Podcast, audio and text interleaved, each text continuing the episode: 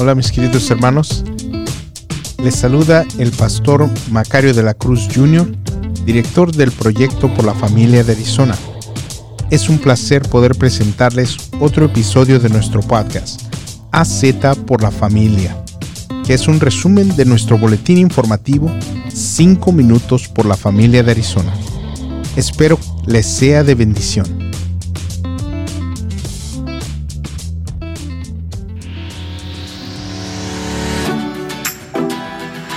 Continuamos en la programación de la hermosa radio. Qué bueno que nos acompaña, qué bueno que está con nosotros.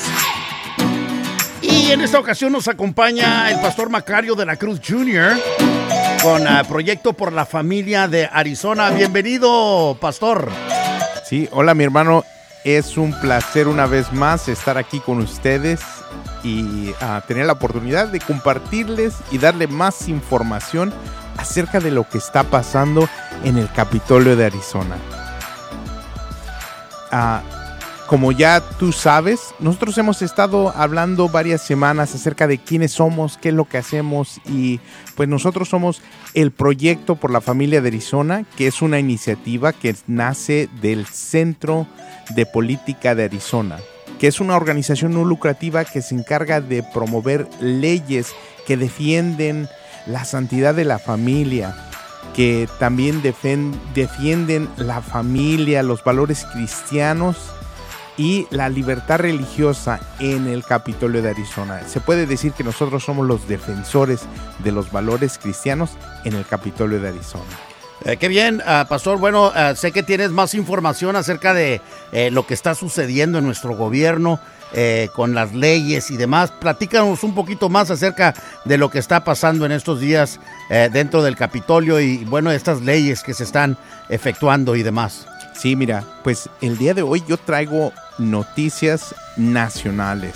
Quiero hablarles acerca de algo que pues que ha estado sonando mucho en, en los noticieros y es necesario que nosotros nos informemos para que nosotros sepamos, especialmente a yo le digo a los pastores, porque ha habido pastores que me han hablado para pedirme información, porque aún los medios de comunicación quieren saber nuestra opinión, qué es lo que nosotros opinamos como cristianos acerca de esto. Y ah, es por eso que en esta hora yo quiero usar este segmento para poder hablarles acerca de este tema. ¿Qué es este tema? El aborto. ¿Por qué? Porque esta semana ha estado sonando mucho en las noticias porque se filtró una copia del borrador de la opinión de la Corte Suprema de los Estados Unidos en el caso Dobbs. Y esta, esta filtración es algo que no tenía precedente, algo que no se había visto nunca en nuestra historia como país. Y es algo que está sonando mucho. ¿Por qué? Porque nos da una, es, fue una ventana acerca de qué es lo que está pensando la Corte Suprema en este caso que tiene que ver con el aborto legal aquí en los Estados Unidos. Y lo que nos dimos cuenta es que esta opinión muestra un rechazo feroz y completo de la decisión en el caso de Roe contra Wade, anulando casi 50 años de argumentos incorrectos que legalizaron el aborto aquí en los Estados Unidos en todo el país. Pero yo lo que les digo a nuestros hermanos es que a pesar de que el presidente del Tribunal Supremo, John Roberts, ya autenticó que el borrador es, es válido y ya se iniciaron investigaciones acerca de cómo es que se llegó a, obtener este documento, nosotros debemos de ser cautelosos. ¿Por qué? Porque esto simplemente es un borrador y la opinión final puede ser muy diferente. Y esta opinión es, uh, si, si esta opinión se mantiene, significaría que le pondría fin al aborto legal a nivel nacional.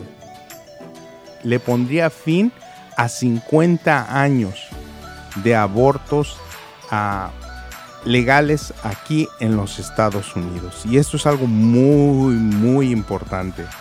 Uh, y yo quiero hablar acerca de esto. ¿Qué es lo que significa? ¿Qué es lo que significaría esto? Bueno, mira, Primeramente quiero decirte que si la Corte revoca la decisión, si la Corte revoca la decisión en el caso de Roe, esto no significa que el aborto queda prohibido en todo el país, que es algo que muchas personas se están preguntando y que lo están manejando así de esa manera. No significa que el aborto queda prohibido en el país, sino que el fallo le permitiría a cada estado debatir el tema a través de sus representantes electos. Esto significa que los representantes electos y no los jueces no elegidos establecerían la política del aborto basado en el consenso al que se logre llegar. Y esto pues puede ser diferente en cada uno de los estados. Ahorita hemos estado escuchando muchas noticias alarmantes acerca de, del respecto. ¿Por qué? Porque mucha gente no está contenta con esta decisión mucha gente está abogando y realmente causando pánico en nuestras comunidades. Y lo que yo quiero decirte y a nuestros escuchantes es que nosotros como cristianos debemos de responder a esta a la, a la exageración e indignación radical con calma, con sentido común y con una con una actitud amorosa. Ah, tenemos que educar al público acerca de la verdad de, la, de lo que la decisión en el caso Roe significa, de los daños del aborto, así como también propagar los muchos recursos y el apoyo disponible para las mujeres que enfrentan embarazos no planificados. ¿Por qué? Porque el aborto, yo quiero decírtelo de esta manera. Nosotros lo que manejamos, lo que decimos es que el aborto no es, no es la solución. El aborto nunca es la solución. Y la decisión en el caso Roe no simplemente legalizó el aborto, sino que legalizó el aborto hasta el momento del nacimiento. ¿Lo puedes creer? Es increíble. Y, muchas personas dicen, no, pero la mayoría de los estadounidenses están de acuerdo con el derecho al aborto. Sí, pero mucha gente no sabe que esa decisión legaliza el aborto hasta el momento del nacimiento. Y yo quiero decirte que en nuestras comunidades, la mayoría de nuestra gente no está de acuerdo en, ah, en abortos hasta el momento del nacimiento. La mayoría de los estadounidenses están de acuerdo en limitar el aborto significativamente. Y ah, la mayoría de los estadounidenses, por un margen de 2 a 1, están de acuerdo que la política del aborto se, se establezca a través de funcionarios electos y no a través de jueces no elegidos. Ah, también quiero decirte que Ah, nosotros tomamos esto, el aborto, como un fracaso de, de la comunidad. Como yo te dije, nosotros creemos que el aborto nunca es la solución. Cada vez que una mujer entra a una de esas clínicas buscando aborto, eso significa un gran fracaso de todos nosotros como comunidad porque ahorita hay una industria que está lucrando, ofreciéndole a las mujeres oportunidades educativas, oportunidades ah, ah, económicas, les, les, prometen librarse de, los, de las responsabilidades de criar una criatura, de llevar un embarazo hasta término todo eso es lo que están ofreciendo, pero a cambio de qué? A cambio de una vida humana, a cambio de una vida. Y, si nos ponemos a pensar, ¿en qué otro caso? ¿En qué otro caso nosotros como sociedad estaríamos de acuerdo con ese intercambio? En ninguna otra ocasión. Imagínate ofrecerte, ¿sabes qué? Te voy a ofrecer estas oportunidades económicas, te voy a ofrecer mejor estudios, una mejor vida, pero a cambio tienes que darme la vida de un ser humano. Imagínate, ¿cuándo? Nunca, no hay ningún otro caso que nosotros como sociedad eh, aceptemos algo así. Creo que como, como eh, los días de hoy estamos viviendo mucha, eh, mucha división en estos temas, mucha gente está de acuerdo, muchos más, creo que somos más los que no estamos de acuerdo con lo que es el aborto.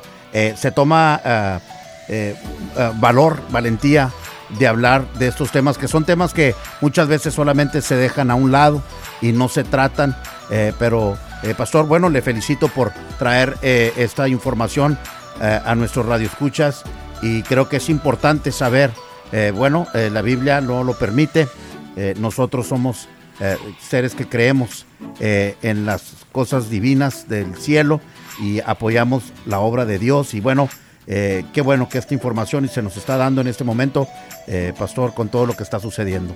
Claro que sí, mira, y quiero compartirte algo, ya que lo mencionaste tú. Quiero compartirte y compartir con todos nuestros radioescuchas esta porción de la Biblia, que muchos de nosotros la conocemos. Es el Salmo 139, donde el rey David, a través de, del Espíritu Santo, nos habla y dice estas palabras. Dice, Salmo 133, versículo empezando del versículo 13, tú me creas, tú creaste mis entrañas, me formaste en el vientre de mi madre. Te alabo, porque soy una creación admirable. Tus obras son maravillosas y esto lo sé muy bien. Mis huesos no te fueron desconocidos, cuando en lo más recondito era yo formado cuando en lo más profundo de la tierra era yo entretejido. Y escucha esto, dice en el versículo 16, tus ojos vieron mi cuerpo en gestación. Todo estaba ya escrito en tu libro, todos mis días estaban diseñados, aunque no existía uno solo de ellos. Eso es lo que nos dice la palabra de Dios. Y eso es ah, lo que nosotros creemos. Creemos que Dios ve esas vidas. Dios ve esas vidas, aunque nosotros no las podemos ver, aunque muchas veces van desapercibidas, pero Dios está consciente de esas vidas. Y, y es por eso que nosotros estamos abogando a favor de la vida y en contra del aborto. Entonces, pues esta decisión, yo les vuelvo a repetir, esta decisión no es una decisión final. Nosotros estamos esperando que la Corte emita la opinión final y ellos pueden optar por ah, emitir la opinión oficial rápidamente o pueden esperar hasta el anticipado fin de la sesión, que sería a fines de junio o a principios de julio. Pero, ¿qué es lo que podemos hacer nosotros entre tanto? Yo quiero decirte, primera y ah, primeramente debemos orar. Debemos orar, porque yo creo lo que la palabra de Dios dice en el libro de Santiago. La palabra de Dios nos dice que la oración eficaz del justo puede mucho. Así que les invito a que estemos en oración por esto. Y les invitamos a que se conecten con nosotros, porque nosotros los vamos a mantener al tanto acerca de ah, lo que esté sucediendo en este caso. Nosotros en nuestra página tenemos ahí todos los recursos, tenemos toda la información disponible en español. Así que les invitamos a que se conecten con nosotros en nuestra página de Facebook. La pueden encontrar buscando arroba AZ por la familia. Todo junto ningún espacio, todo junto, arroba AZ por la familia. Nosotros somos el proyecto por la familia de Arizona. También se pueden poner en contacto con nosotros a nuestro teléfono al 480-674-2634. Les invitamos a que se pongan en contacto con nosotros, aunque ah, de una u otra forma. Y también les invitamos a que se suscriban a nuestro boletín informativo, 5 minutos por la familia. Ese es un boletín informativo que nosotros sacamos cada semana con información acerca de lo que está pasando en el estado de Arizona y también en todo el país. Así que les invitamos a que se conecten con nosotros. Una vez más, nuestra página de Facebook es arroba AZ por la familia. Arroba AZ por la familia, todo junto, sin ningún espacio, ¿ok? Eh, y se pueden conectar con nosotros también hablándonos al 480-674-2634. Muchas gracias, Pastor Macario de la Cruz uh, Jr., por esta información. Conéctese con Proyecto por la Familia de Arizona a Facebook, at AZ por la familia, AZ como el estado de Arizona. Así es que si quiere comunicarse también directamente con el pastor, 480-674-2634.